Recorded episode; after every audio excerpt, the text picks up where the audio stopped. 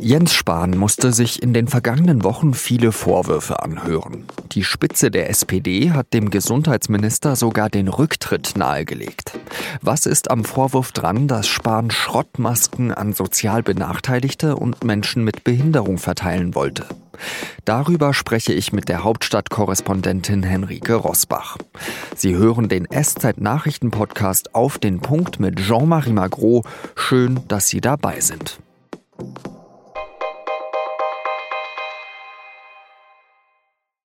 Man muss es immer wieder betonen. Noch im Herbst des vergangenen Jahres war Jens Spahn der beliebteste Politiker Deutschlands und ein ernsthafter Anwärter für die Nachfolge von Angela Merkel. Über ein halbes Jahr später ist davon nichts mehr zu merken. Die Liste von Krisen und Vorwürfen ist einfach viel zu lang. Ein langsamer Impfstart, Masken zu teuer eingekauft, das Hin und Her beim AstraZeneca-Impfstoff. Er hatte lange keine Teststrategie und als er einen Plan für Schnelltests vorlegte, hat den die Bundeskanzlerin höchstpersönlich kassiert. Und gerade erst in der vergangenen Woche ist ein neuer Vorwurf aufgekommen. Spahn soll Masken, die nicht ausreichend zertifiziert waren, an Hilfsbedürftige und Menschen mit Behinderung verteilt haben wollen. Gehindert daran habe ihn das von SPD-Mann Hubertus Heil geführte Arbeitsministerium.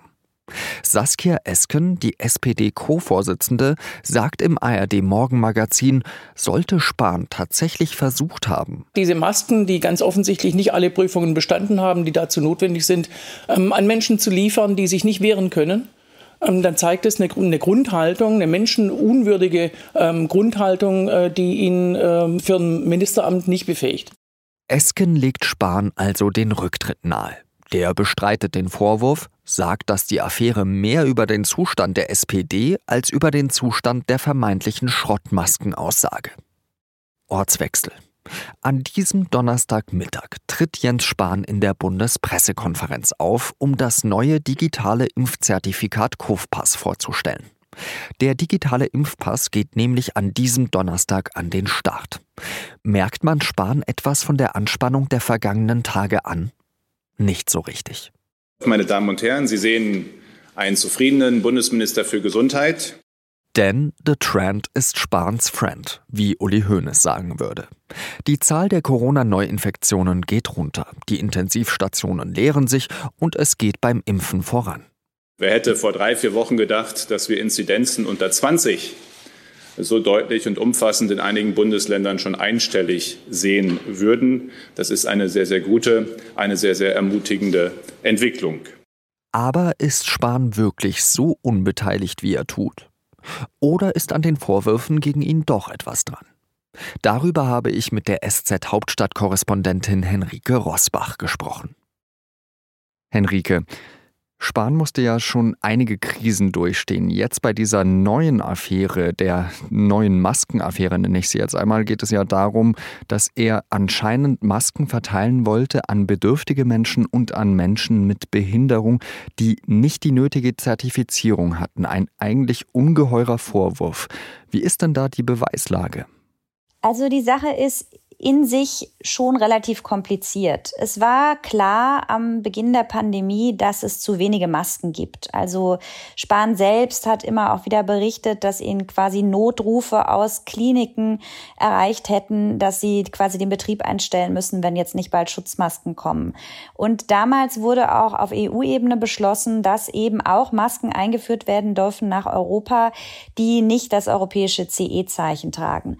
Und dann ähm, gab es eben einen bestimmten Teststandard. Das war so ein bisschen einfacher, als man das normalerweise machen würde.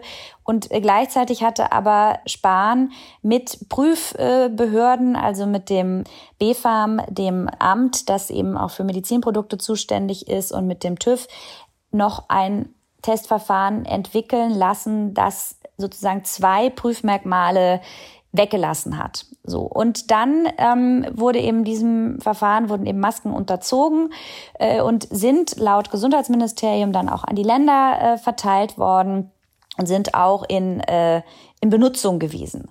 Und dann war aber dann die Situation da im Winter, dass eben bedürftigen Gruppen kostenlos FFP2-Masken zur Verfügung gestellt werden sollten.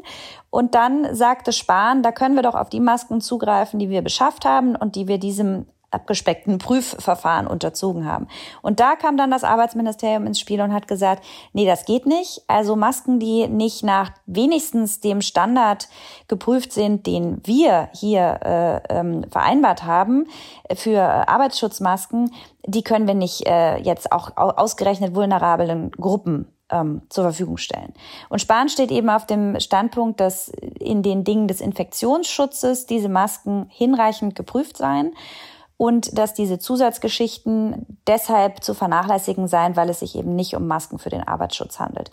Und das ist eben jetzt ans Licht gekommen, zwei Tage vor der Sachsen-Anhalt-Wahl.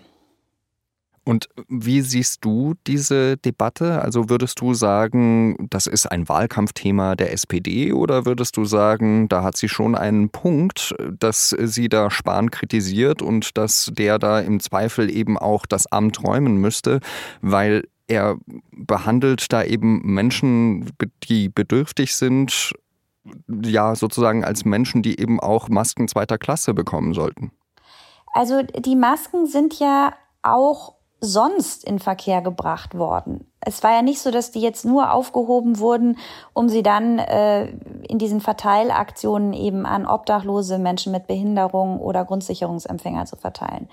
Klar ist, Spahn sieht nicht glücklich damit aus, wenn er auch nur den Anschein erweckt, als sei für eine bestimmte Gruppe irgendwas gut genug, was aber eigentlich gar nicht den Kriterien entspricht, die man eigentlich mal festgelegt hatte.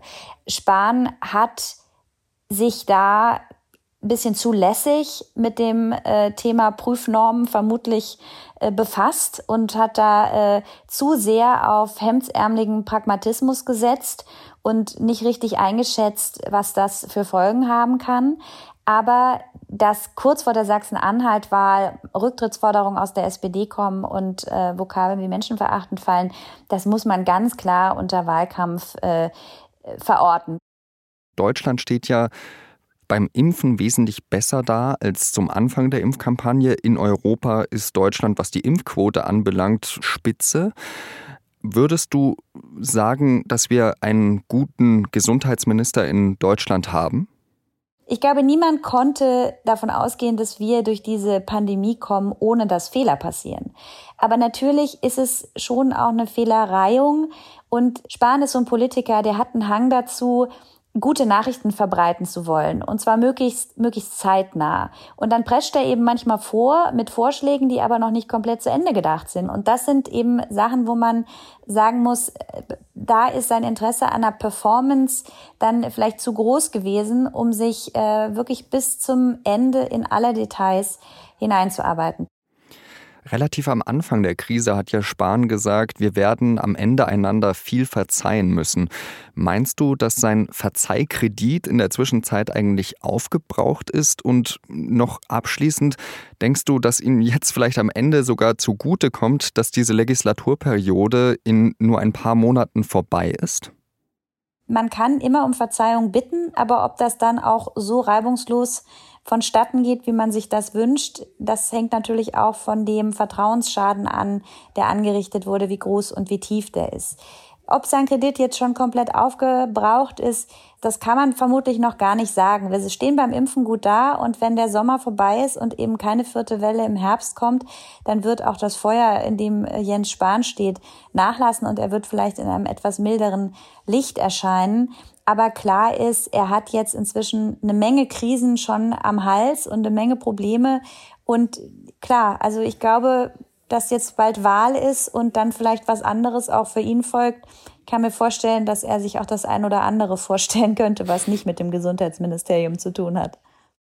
Ganz herzlichen Dank dir, Henrike, nach Berlin und ich wünsche dann noch einen schönen Tag. Sehr gerne. Bis zum nächsten Mal. Das Rücktrittsgesuch von Kardinal Reinhard Marx hat vergangene Woche für Furore gesorgt, auch im Vatikan. Marx hatte in einem Brief an den Papst geschrieben, die Kirche sei an einem toten Punkt angekommen und es bedürfe eines Neuanfangs. Auch personell. Dafür wolle er den Weg freimachen. Jetzt hat Papst Franziskus Marx Rücktritt in einem Brief abgelehnt. Franziskus gesteht ein, dass es die Kirche mit einer Katastrophe zu tun habe, nämlich der traurigen Geschichte des sexuellen Missbrauchs und der Weise, wie die Kirche damit bis vor kurzem umgegangen sei. So der Papst wörtlich. Marx forderte er auf, weiterzumachen, wie er es vorschlage, aber das als Erzbischof von München und Freising. Die ehemalige Bundesfamilienministerin Franziska Giffey verliert ihren Doktortitel. Das hat das Präsidium der Freien Universität Berlin nach ihrer Beratung einstimmig beschlossen. Der Titel sei durch Täuschung über die Eigenständigkeit ihrer wissenschaftlichen Leistung erworben worden, heißt es in der Begründung. Im Jahr 2019 hatte die Hochschule Giffey nur eine Rüge erteilt. Das Verfahren wurde dann aber im November neu aufgerollt. Vor zwei Wochen ist die SPD-Politikerin dann im Zuge der Plagiatsaffäre von ihrem Ministeramt zurückgetreten. Regierende Bürgermeisterin von Berlin will Giffey aber weiterhin werden. Vorerst bleibt sie Spitzenkandidatin der SPD.